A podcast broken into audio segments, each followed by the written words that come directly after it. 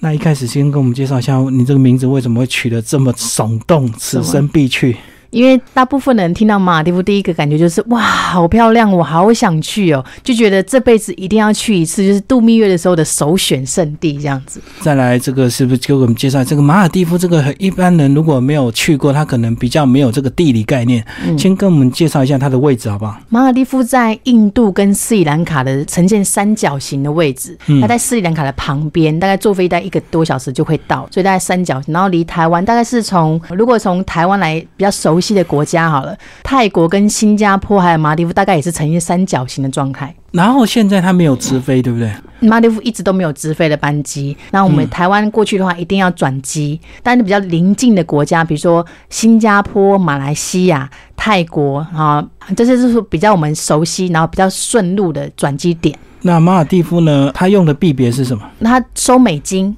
哦，收美金，他们自己国家，他们自己国家，他们就收两种货币，就跟他们的语言一样，他们讲两种官方语言，一个是马尔蒂夫语叫 d i v e h i 另外就是他们讲英文，英文非常非常的好，然后他们的收用的币别也是一样，他们收美金，他们也收他们当地的货币叫 Rufia，但它跟台币大概什么比例？呃，Rufia 跟台币大概是一比二，就是一块 Rufia 是两块台币，所以它比我们大。听起来比较大，可是其实是消费比较低，所以他们一般消费的那个价位大概是多少起跳？啊，如果是在度假村跟居民岛的话，消费差蛮多的。那我们就用大家就是居民岛，就是比较这个物价来看，它的吃一餐的费用啊，比如说我们去比较呃，我们出去玩都会去稍微好一点的餐厅嘛，对，吃一餐的费用大概是十块到二十块美金不等，美金呢？美金。十块到二十，就这样。你在我们因为我们出去玩不会就是吃路边摊嘛，应该是会好一点的餐厅去吃，当地居民岛上好一点的餐厅，大概都十到二十块美金一餐。那它这个是度假胜地，那因为位处于这个东南亚，这个呃离印度蛮近的嘛哈，所以它是不是也有一些东南亚的一些风情跟特色？对，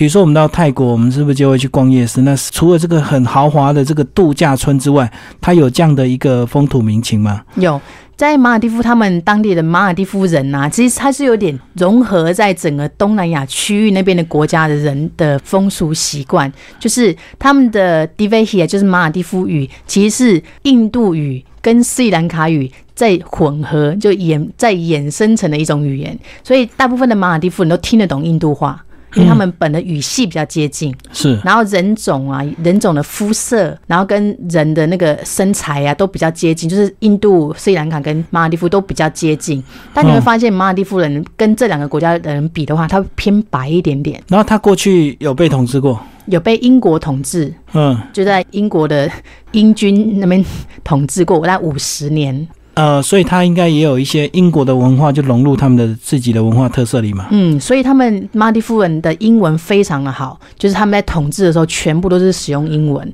也是为什么他们到现在官方第二语言就是英文。然后食物方面呢，因为我知道这个法国过去统治过很多非洲国家，所以就把一些法国的食物带到非洲去。那斯里兰卡是不是也有一些英国的食物？呃，有一些英国的食物，但不多了。现在他们还是。饮食习惯就是南亚人嘛，就是用手，像印度这样用手用手抓，然后几乎都是咖喱哦，就是什么口味的咖喱，就是牛肉咖喱呀。他们回教徒不吃猪嘛，所以牛肉、鸡肉、海鲜，然后什么蔬菜呀，什么全部都是汤汤水水的咖喱。这咖喱被印度影响，那跟天气有没有关系？是不是天气热，所以咖喱拌饭比较容易入口？是不是？对，他们的食物都凉凉的，就不热，因为一方面是他们用手吃饭嘛，太热的食物他们手。会烫，所以他们的食物都是温温凉凉的这样子，然后方便用手抓取的这样。马尔蒂夫有很多岛，那他们有没有一些比较主要的岛屿？他们有，因为马尔蒂夫是非常非常长的国家，它南到北非常的远，然后它的首都哦，首都在中间，就是在整个国家的中间，它的。百分之九十九是海嘛，所以每个距离都非常远，就是你开车没有什么用，要坐船跟坐飞机这样子到不同的岛这样。所以一般我们这个台湾人如果到这个呃马尔蒂夫，有几个主要会去观光的岛嘛？因为如果说它岛这么多，那其实变成它的人的特色就很像嘛，就是你到这个岛的度假村，其实享受的都是那种南洋风情啊，海岸是不是？嗯，其实如果是在岛上面的吃啊、住啊，差别不会非常大，差别比较多的是水下，水下的生态啊、珊瑚礁的种类啊，这是差别比较大的。可能南跟北啊、东啊跟西就完全完全不一样。哦，那如果玩潜水就会挑岛，那如果是一般度蜜月的话，呃，大部分都在哪里？大部分会选，其实度蜜月的话，就看你喜欢什么样的类型的房间，大部分是这样子，就是。哦，照饭店来选。对，就是你可能你依照你的预算呐、然后跟你想不想要搭水飞啊，或者是你想要只想搭船呐、距离呀、跟就是从机场到你的岛的距离跟时间，大部分是这样选。可是因为马尔地夫的饭店太多了，一百多间度假村，所以嗯大部分的人就是很难以，因为真的太像了，就是一半以上都是五星级饭店，五星级饭店就是都很好，对，对，然后你自己可能比也比不太出来，可是跟大家保证，就是马尔地夫的度假村真的都非常好，就是你嗯就是你随便选一间，你都会一定会很开心。对啊，那一般去也不太可能每个度假村都去住嘛，对不对？对一定是挑一两个重点住这样子。然后大部分的这个活动，除了水上我们比较熟悉这种，一定会有一些钓鱼啊或潜水的体验之外，那游客到那边还可以做什么休闲？其实呃，马尔地夫的活动是非常的简单的，就是你就是玩各种的水上活动，你想得到想不到都是都玩得到。嗯，然后比如说潜水啊、浮潜，然后很常见的就是钓鱼，嗯然后出海看海上的夕阳啊，或或日出，然后比如说划船啊、冲浪啊水啊、水上摩托车啊，水上摩托车、啊、香蕉船是不是？对，这些就是所有的水上活动，你在马尔地夫都玩得到，但那真的就是水上活动。然后它的海是不是就是比一些东南亚国家更漂亮这样子？它的海清澈度非常的高，然后垃圾又很少，然后因为它本身他们本身没有做工业嘛，所以没有工业化会产生的工业废水，他们就是很干净，然后你看不到它有什么大型的厂房啊，就是看到度假村岛，然后可能是无人岛或是一片海这样。那这个有些听众朋友如果说我那我不喜欢水的话，是不是他就去马尔蒂夫他就会很受不了？这那路上到底还有什么可以玩的？路上啊，其实他们会有一些路上的活动，就是比如说参观居民岛啊，就是如果你是住度假村，你想要体验一下，哎，什么是马尔蒂夫人当地的生活，他们当地的房子长什么样子，他们也有这样的行程可以让你参加，你就去参观居民岛，然后可能在那边吃饭呐、看看当地人真正吃饭的，因为跟度假村这东西是不一样的。嗯，当地人吃饭的东西，想哎，我品尝一下马尔地夫真正的马尔地夫料理，然后他们住的方式啊，他们的房屋建造啊，他们平常都在哪边买东西啊，学校在哪里啊，这是你可以参加的，就体验一下当地的文化。因为我一直在想说，它跟泰国到底差别在哪？因为我是有去过泰国，那是不是它路上有那种什么嘟嘟车这样子？马尔地夫跟我们印象中的那种度假的方式是完全不一样的。他可能没办法像，比如说我们前人到了泰国，你会想说，哎、我要去曼谷逛街啊，然后我要去哎、那普吉岛也走一下啊，就时间多的话，可以让整个泰国都玩的。马尔地夫比较没有办法这样子，因为它是一岛一饭店哈，然后所以所你以到这个饭店等于就是几乎就是在这个这岛岛了对然后你就你不会，因为像一般我们出去玩大概是七天，很大概七天的时间嘛嗯，对，然然后就是差不，一般度假都是这个时间，所以你在这样的时间是你很难去玩跳岛，就是你一次玩两三个岛，因为它的交通是不是很方便的。如果你选的是东边跟西边的岛的话，你必须要回到机场岛，就市区首都那边，然后再从那边再转，即使那个岛可能只是离你三十分钟的船程，你都必须要折回去，然后再这样绕一圈回来。就是不能够从东岛到西岛，对，即使是隔壁的话，这不见得是可以的。所以很多人想说，我一次要我一次想玩很多岛，看看不一样的东西。但如果你时间不够的话，这样做你会可能浪费两三天以上，就是在交通船程上等飞机啊、等船啊，浪反而浪费掉自己度假的时间。所以这个既然这个难得到马尔蒂夫，就是说一定要充分享受它的度假村所提供的服务，对不对？嗯因为你住这么贵的房间，当然它的服务就比较好了。嗯，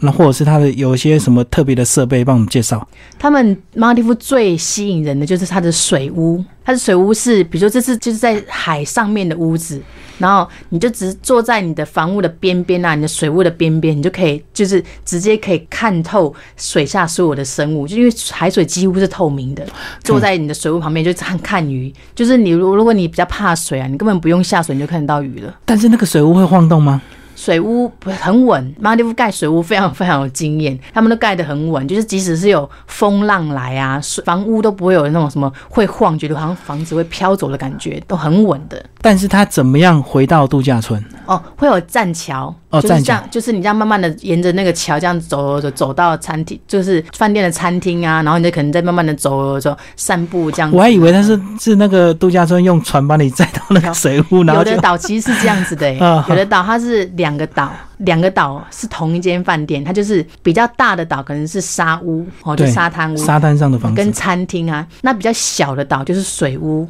就是它其实岛本身面积不需要太大。我知道有几个比较很昂贵的那种，真的是超级昂贵的岛，他们就有这样子的服务，他们就是两个岛中间会一直有，比如每三十分钟会有船接送你在来回回来回这样子，所以这样子去这个马尔蒂夫几乎都是年轻人度蜜月这样子。大部分都是。嗯，嗯，如果是亚洲人，大部分都是度蜜月的。那欧洲人就有一些是家庭啊，整个家庭带过来一起玩的。那年长者去马尔蒂夫就会觉得比较无聊，因为水上运动他可能也玩不动了，对，就只能每天在那边看夕阳哦。对我看过很多欧洲的年纪比较大的啊，如果他们不潜水的话，因为其实欧洲人度假的方式跟我们比较不一样，他们度假就是想要什么事情都不做，就在就躺在那边看看书，在沙滩上看嗯书，对，就是这样子。所以他们并没有什么无不无聊的感觉，他们本身就不希望做什么事情，他不希望太有太有聊，他就是在那边安安静静的就好了。我觉得这个好像跟我们这个度假的心态不一样。这个我们我们难得出去，我们就会充分利用度假的每一个时间。，嗯那，他们就是好像就把度假当做生活的一部分。对，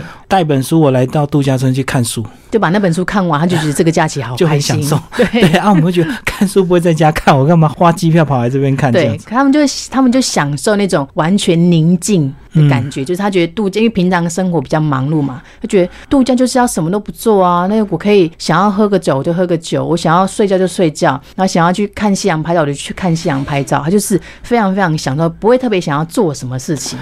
如果我们的玩法，我们度完假回来台湾会更累，因为你一直在玩，对那他们度完假才是真正的放松跟享受。，对，很多也台湾的就是睡觉这样子。对，很多台湾客人啊，回去之后就说：“哎、哇，出去玩度假一趟怎么比上班还要累？”很多人会这样讲，对不对？因为拼命玩啊，花这么多钱呢、接下来跟我们介绍一些马尔蒂夫的一些特色美食，好不？好有哪一些？马尔蒂夫当地就是最有特色就是海鲜嘛，非常非常的新鲜、嗯哇！你就是每天都是新鲜捕捞上来的鱼，就是可是马尔蒂夫人他们不吃生的，所以马尔蒂夫本身的料理啊就是咖喱。这是他们本身的料理，就马尔蒂夫本地料理，他们就是咖喱，然后跟一些呃饼干呐、烤饼啊，然后一些卷饼，然后配着它什么一些尾鱼，他们最他们很喜欢尾鱼，就是用嗯尾鱼制作成了不同的料理，比如说干燥的尾鱼啊，然后炒一炒，跟着什么蛋呐、或者是一些咖喱配这样子，哦，所以他们其实吃的很简单。吃的非常的简单，而且没有什么蔬菜。有没有因为这个，比如说像有一些游客是日本游客，他们也是要为他们客制化做一些生食料理这样子。所以如果是度假村的话，你吃不太到马尔蒂夫料理，因为他们就会配合你一般大部分的观光客会习惯的饮食，所以你在度假村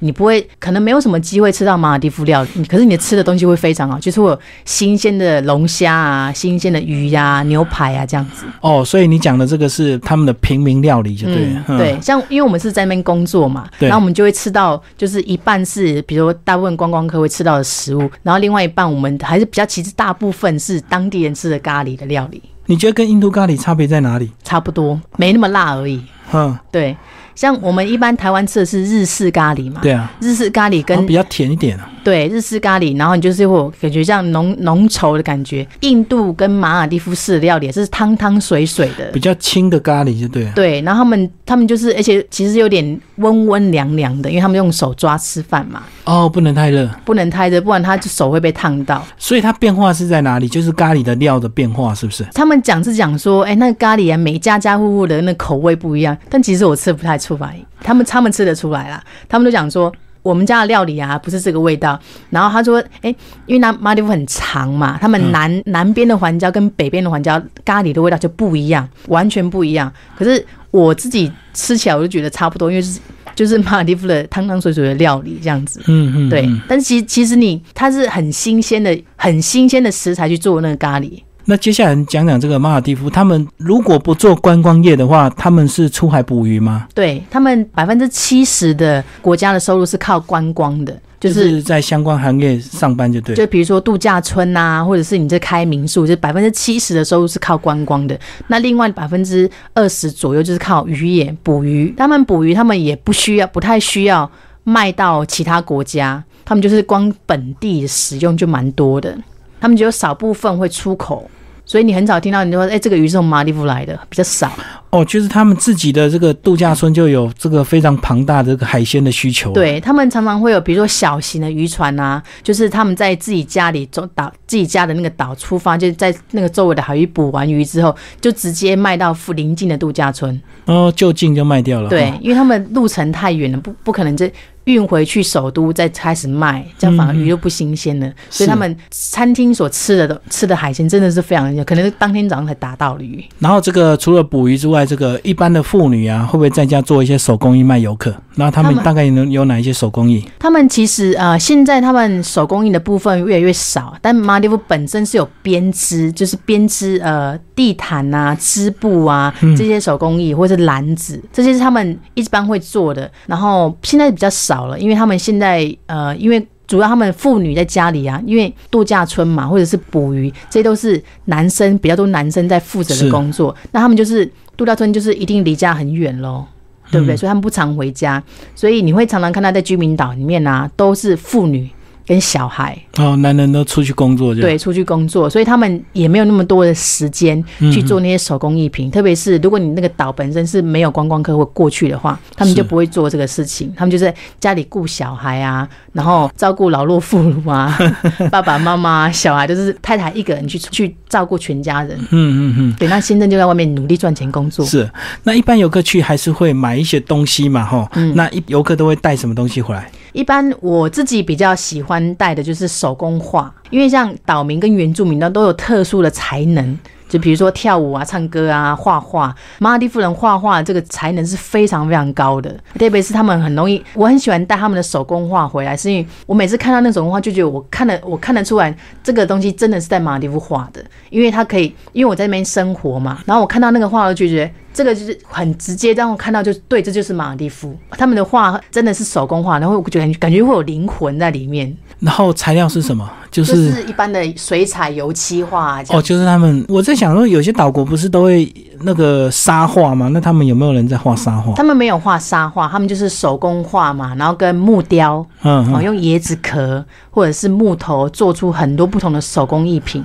然后那些东西也是我比较喜欢，比如说他们的漆器做的花瓶。哦，真的是非常的鲜艳的颜色，然后因为全部都手工，因为马尔地夫没有什么机器工厂，嗯全部都手工这样慢慢的雕出来的，很精细的工这样子。然后还有一些木雕啊，比如说他们会有海洋生物的雕刻，哦，是哦每个都栩栩如生的。这是我如果你去马尔地夫，会很建议大家去那边是可以参考的这些东西。那有没有一些名产可以带回来吃的？吃的吗？我知道有些海鲜是不能带回来，那有没有其他的东西？马尔蒂夫本身并不是一个以美食导向的国家，哦所以他真的，如果你想要，你可以去尝试一下他们当地在当地的时候啦，可以去买一些他们比较常吃当地人在吃的那些东西，但那些东西都不不是不能带回台湾。另外一方面，可能你会你不会觉得很好吃，这是讲真的，因为他们的我吃过，他们有个东西叫椰子棒，是个糖，椰子做的糖，嗯嗯，非常非常的甜。那他们很习惯那个甜度。对，因为他们热带国家的人都口味都比较重嘛，像你一般我们看印度啊、新加坡、马来西亚那种南洋风的国家，嗯嗯他们口味都比较重，吃很辣、很甜、很咸这样子。那马尔地夫也是一样，因为天气热，他们的口味都很重，就是甜的东西真的是非常甜，就觉得好像咬了一口糖这样子。哦，对他们却很习惯。他们很习惯，那我们就我吃的时候会觉得哇，好甜哦。对，嗯但是其实是好吃的，只是你没有办法一直吃下去。对，嗯如果我们这个听众朋友他要到马尔蒂夫，是不是一般就是直接找个旅行社，然后买个什么鸡加酒的行程，这样就去了？对，像马尔地夫是最简单的。如果你自由行，其实也很简单，你找一间民宿，嗯，然后那个老板你就可以就跟他讲说，哎，就请民宿老板说，我想要玩，我想要玩什么活动，那民宿老板可以直接帮就帮你弄到好。那度假村也是一样，所以你就去了度假村，你就在那边就是就直接他们就是所有的所有的行程啊，就是你可以玩的行程，都他们都可以帮你弄到好。嗯，就是客制化服务，你要玩什么跟他讲，他就帮你安排就对了。对，所以也不需要跟团。即使你没有自助旅行的经验，你去那边都很简单，因为你只要问一个人，他就帮你搞定所有的事情。哦，反正这个有钱大家一定会赚。对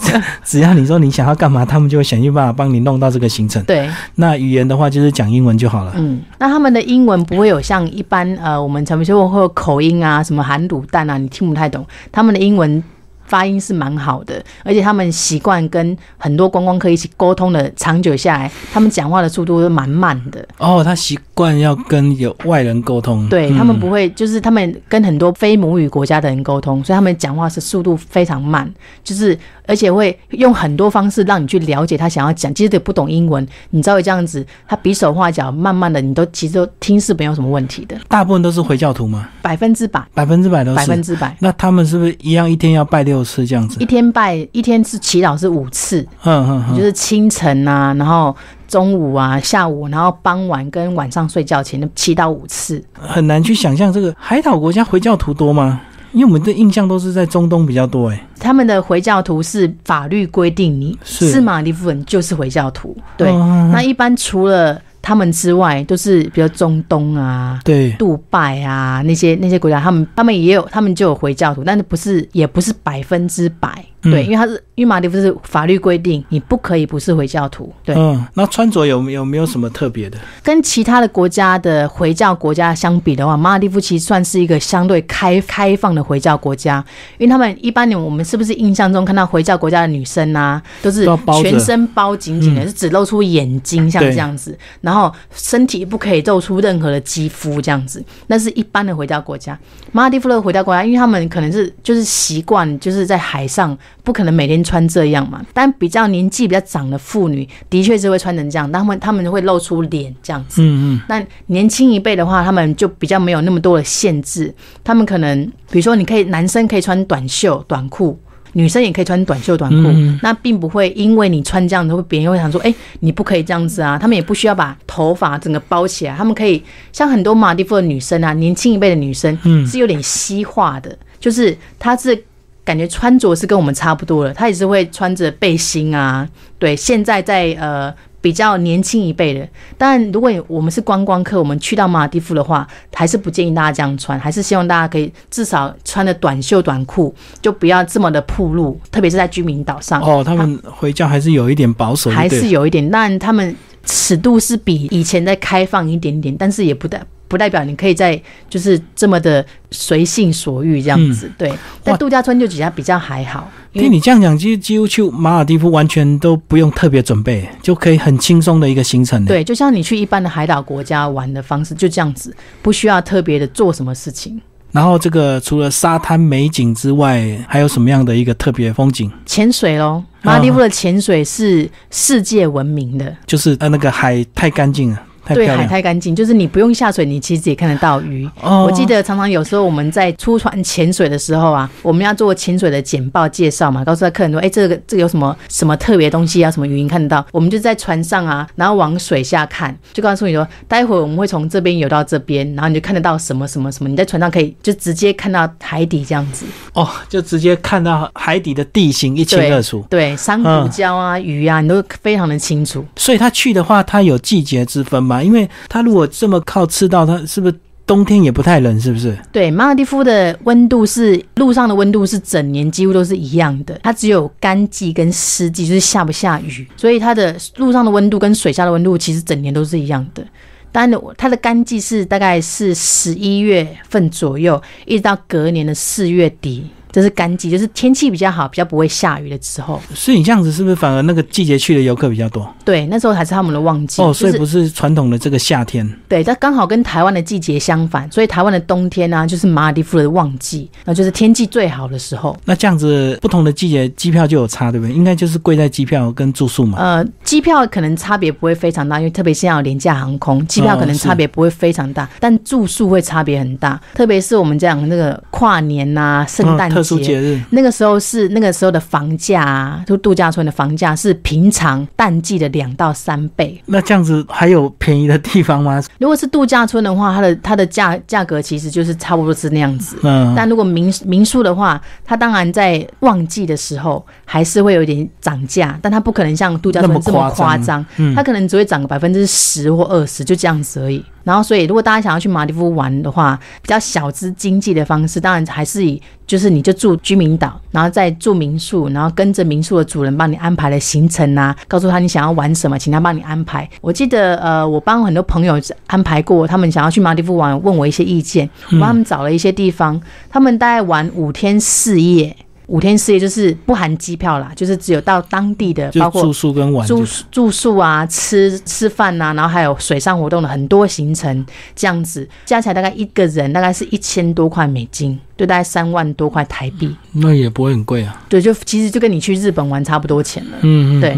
而且我在想说，这个马尔蒂夫它这个地缘的关系，而且又是宗教信仰，那边是不是应该这个治安也会比较 OK，对不对？然后人应该也都比较善良。对，马尔蒂夫的治安算是蛮好的，特别是你其实你很难会很难就很难遇到人，讲真的，因为它的人口非常的少，是是然后一个岛可能有的有的居民大概才五百人而已，那整个岛有居民是五百人，那如果度假村的话一定更少。因为你只看得到其他的住客嘛，对。那员工的话，你只看得到百分之十的员工是你看得到的，就是比如说前线的服务你的柜台、啊，其他都在后台看不到，其他都你根本看不到，所以你很少会遇到人。所以这样子，这个比较起来不像印度，像印度人家好像最诟病就是这个印度治安不好，安小偷扒手很多这样子。呃，马尔蒂夫是相对治安很好的，因为他人很少，然后他们那边的人就是因为都是工作嘛，他们当然不希望你。马尔蒂夫是非常严格规定的，如果比如说你呃客人东西有不见，然后发现是谁拿走，或者是客人受伤啊这一类的，都是非常非常严重的，因为他们要是他们希望。很重要，对对对，所以他们希望每个客人都可以玩得很开心的回去，带上美好的回忆，不希望有什么东西不见啊，然后受伤啊或什么的，这不都不会发生的。他们这个除了工作之外，那他们这个在这个一般的教育方面呢？他们的识字率就是文盲的比例是非常低的，是他们的的识字率就是受过高中教育，基本教育是高中嘛，受到高中教育的。人口比例是百分之九十八，嗯嗯，所以这个教育程度是非常非常高的。就像你在，其实即使是美国这么强强大的国家，他们的视文盲比例都超过百分之十，所以百分之十的美国人其实看不懂英文的。对，但是马尔蒂夫他们的识字率百分之九十八，所以除了那些年纪非常非常大的那些人之外，所有的马尔蒂夫人都可以讲了一口非常非常流利的英文，然后教育程度也非常高，至少是高中的。然后他们工作出路是除了留在家乡，有没有像所谓呃，像有些移工他都会像东南亚会到台湾去做刊物？那他们如果想要到国外发展的话，大概是都哪一些出路？马尔蒂夫人很少会会离开他当地的国家，哦，很多人是因为很多人是比如大学的时候，会有一些人会选择到国外去念书，然后可是大部分的人念完书之后就会回来嘞。他们的家乡认同感比较强烈哦。嗯，他们。即使他们有很多机会可以到国外工作，他们都会希望可以留在自己的家乡，因为马里夫是一个很特别的国家，就是它的海岛这么完全海岛的国家非常少，然后他们也可能从小就生长在这么自然纯净的地方，到国外太多的现代化的设备啊，对他们来讲反而是觉得不习惯，不习惯，很多是这样子，他们可能念完书，大学念完书之后就回来，可能在某个饭店工作。那他们也不希望离家太远，但我只听过有几位在非常非常有名的马尔蒂夫的科学家或教育家在其他的国家工作，但非常少。哎，特别是马尔蒂夫的人口很少，嗯，对，所以他们不希望就是人口一直一直往外流，因为他们本身的工作机会其实就已经大过他的人口数了。哦，所以 只要你要留下来，几乎每个人都有工作，一定会有工作的。他们还可能他们还需要从比如说印度、斯里兰卡、泰国这些地方找人来找人家来，因为他们的工作需求太高，可是人口当地人口太少了。呃，那最后是不是呃给我们？这个一些听众朋友一些建议，好不好？如果说有机会啊，这个度蜜月，或者是说你揪几个好朋友去那边享受这个度假的这个生活，一般在行李打包还有什么特别要注意的吗？其实，在马尔蒂夫去马尔蒂夫玩的话，就是像一般在台湾夏天的装扮就好，夏天去哦，玩的装扮，就是短嗯袖啊、短裤啊，然后穿着你带着你的泳衣，然后带你的防晒的衣物要准备好，其他地方就是轻便就好了，千万不要带高跟鞋去，你一定会后悔的。是就穿个夹脚拖、凉鞋就很舒服了这样子就好了，越轻便越像海海边去玩水的装扮就可以了。然后你什么东西其实当地都有卖，它并不是一个很落后的国家哦，哦它就是一个其实是很方便的。女孩子如果在度假村，是不是也有很多这个 SPA 可以做体验？对，也是蛮享受的一种度假村。马尔地夫的 SPA 各式各样的 SPA 都有，特别是他们还有那种在海底海底的 SPA。然后就是沙滩 SPA，然后就这种户外啊、室内户外的，你想要什么、想要什么样的 SPA 它都有。对，那你以前有没有做过哪一些比较特别的？我自己做过最特别就是这海底的 SPA。一般很多国家都会有水族馆嘛，嗯那马尔地夫不是，它是把它是用玻璃盖出一个在水下的地方，水下的房间，所以你是鱼还是自由自在在海里面游，可是你抬头一看，就是好像你自己置身在水族馆里面的感觉，一个玻璃屋一个玻璃屋，对盖在水里面，对。然后你的上下左右全部都是海底。都是鱼，对他们有水下餐厅，然后水下水下的房间，也有水下的 SPA，这个是很难有机会你会感受到的。这个是很鼓很就是，如果你有去马尔地夫的话，跟大家鼓励大家去尝试一下，真的很特别。你这个讲的应该是某一个度假村它的一个特色，对不对，对有几间表示说度假村应该也有很多高档的度假村，它有很多它的建筑特色。对他们像最有名的就是水下餐厅。那是那他们在呃国外的餐厅啊，还做过评比，它是全世界排名前十名的餐厅就在马尔地夫，就是水下餐厅，因为它真的太特别了。就是你抬头这样子，就好像坐在水族馆里面吃饭，可是那是那些海里的生物是自由自在在海里面游，晚上会开灯嘛，嗯。晚上那些比如大型的鱼类会被灯光吸引过来，所以你就抬头吃饭的时候往头上一看，就看到很多海龟啊、鲨鱼啊、海鳗啊在你头上这样游来游去，哇。然后旁边都是布满了珊瑚礁，真的是很特别，好像你自己就在海里面的感觉。这个如果你在台湾，你可能最多就是看到那种海参馆那个一个海底隧道，可是那个是我们人工盖的。对。那这个是真正在大海里的，嗯哇，那真的是非常壮观呢。对，很壮观。你会看到很多大型的鱼类从你头上这样游过去，你会觉得哇，这个那种感觉是跟水族馆完全不一样的。水族馆是一个密闭的水族箱。在海里面那些鱼，它是你可以看到很大型的鱼，就这样子咻从你头上飞过去。哇，难怪你这个叫做此生必去马尔地夫，真的是 哦，听了我都觉得好羡慕。这个一辈子有机会在大海里的这个餐厅吃饭 这样子哦啊。然后那个除了你刚刚讲的这个之外呢，它还有没有一些像你知道香港、澳门他们不是都会为了搞观光，他们就会开放赌场这样子？嗯，那马尔地夫有没有？应该他们民风应该也不允许哦。对，回教徒是禁止赌博的，嗯所以他们不会完全不会想要去做赌场这个东西。特别是这本来就不是他们主要的经济来源，他们的主要的收入是度假村观光业。他们只需要把这个顾好，他们的他们其实就已经 就已经顾不暇及了，就是很忙，就光做一些度假村的维持度假村的那个设备啊，然后一招呼客人啊，就已经很忙了，然后还要嗯，他们不需要特别做什么事情，这就是呃，我们其实很鼓励，像台湾就是很有这样的潜质资源，就是我们做绿色工业。什是么，叫绿色工业？就是你把所有的自然照顾好，对，他就会帮你创造不可思议的收入。马蒂夫就这样子，他什么都没有做，他就是把你的海海把生态。弄好就好。对，然后嗯你就每年像在马尔地夫看金沙啊，一个人是三百块美金一个人哦，然后平均每一天会有大概两到三百人去看金沙，因为他每天都看到金沙。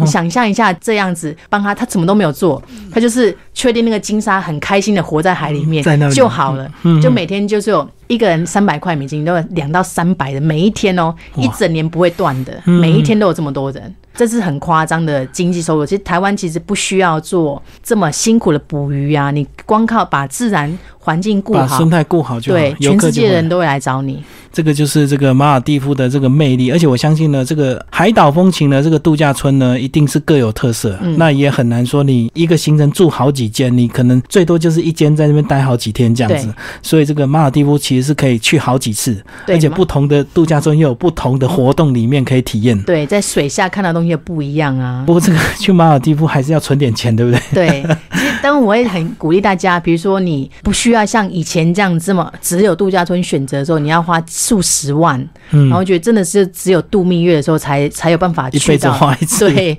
那现在是因为透过民宿的部分啊，大家可以用非常非常少的金额，也可以感受到它的自然的环境。那我也很鼓励大家，就是就是不管你是呃抱着什么样的心态，其实我。马尔地夫真的是我，我去过这么多国家，我还是觉得它还是我心目中的第一名，因为它就是、嗯它的风景之美到它像假的，你都觉得怎么可能沙会这么白？真的这么白？怎么可能天会这么蓝？它真的就是这么蓝，你都不用修图，你就拍起来就是这么特别。而且我相信这个，只要你随手拿手机一拍，都是这样，像对单眼拍的这个漂亮。对，嗯然后嗯它的日落啊、黄昏啊，都非常的、非常的就是不可思议。怎么太阳怎么可能这么圆？要圆圆一颗太阳就这样从海面上慢慢的沉没下去那种感觉。所以这也是你当初能够在马尔蒂夫打工度假两年，对，有打算再回去吗？还是有想，因为他我我还是我每次看到其他国家的风景之后，我还是觉得马尔比。来比去还是怀念马尔蒂夫？对，就你很难找到一个可以跟他一样这么自然又漂亮的地方，因为我本身是很很喜欢自然跟海洋的地方，那地方对我来讲就是天堂。而且你这个潜水教练的工作，几乎每个度假村基本上要找这种工作是很容易的，对不对？对因为它都有基本的这个呃海上活动的一个配备，这样子。嗯，特别是如果你会讲中文呐、中文跟英文的话，其实，在马尔蒂夫工作是非常轻而易举意思是说，大陆游客也很多，现在去非常非常多。但马尔蒂夫现在在中国啊，就是一个已经被打造成一个蜜月首选，而且是是唯一的选择。就是你度蜜月，你一定要去马尔蒂夫才可以。这是现在大陆这样的行销手法，就是完全的度蜜月不用去别的地方，就是马尔蒂夫，是是是，就只有那边才叫度蜜月。哦，这一项子一听也是我们这个台湾工作的一个机会啊。中文本来就是我们的优势，再把英文练好一点，然后考上潜水对，教练的执照，就有机会到马尔蒂夫工作。嗯。甚至如果你不会潜水的话，你可能去当那边做饭店的接待人员啊，嗯都是很好的选择。对，只要你会，对主要是语言优势，对不对？中英文。嗯对，就我也很鼓励台湾的朋友啊，如果你有想要，比如说尝试一些不同的生活的方式的话，马尔蒂夫是你是你非常非常容易可以得到工作机会的地方。而且你刚刚讲的都是白天的景色，我在想说，那晚上是不是因为它海岛也没什么光，还是真的是满天的星星、啊？，对你真的就是觉得那个星星啊就在你头上，它为什么会这么漂亮？就是你这晚上的时候，你会觉得你手一手一抬起来，你抓抓得到星星的这么近，因为完全没有光害，嗯然后就是又没有高楼大厦，你就头头一抬就觉得好像就在你头顶上哦，月亮满月的，特别是月亮满月的时候好。大的月亮。哇，你就觉得那个光就透到，就会嗯是 是白天打灯了嘛，这样子。今天非常感谢呃严孝珍 Vanessa 帮我们介绍她在二零一五出版的这本书啊，叫做《此生必去马尔蒂夫》。那听众朋友如果有兴趣的话，可以找这本书来看。好，谢谢我们的 Vanessa。好，谢谢主持人，谢谢各位听众朋友。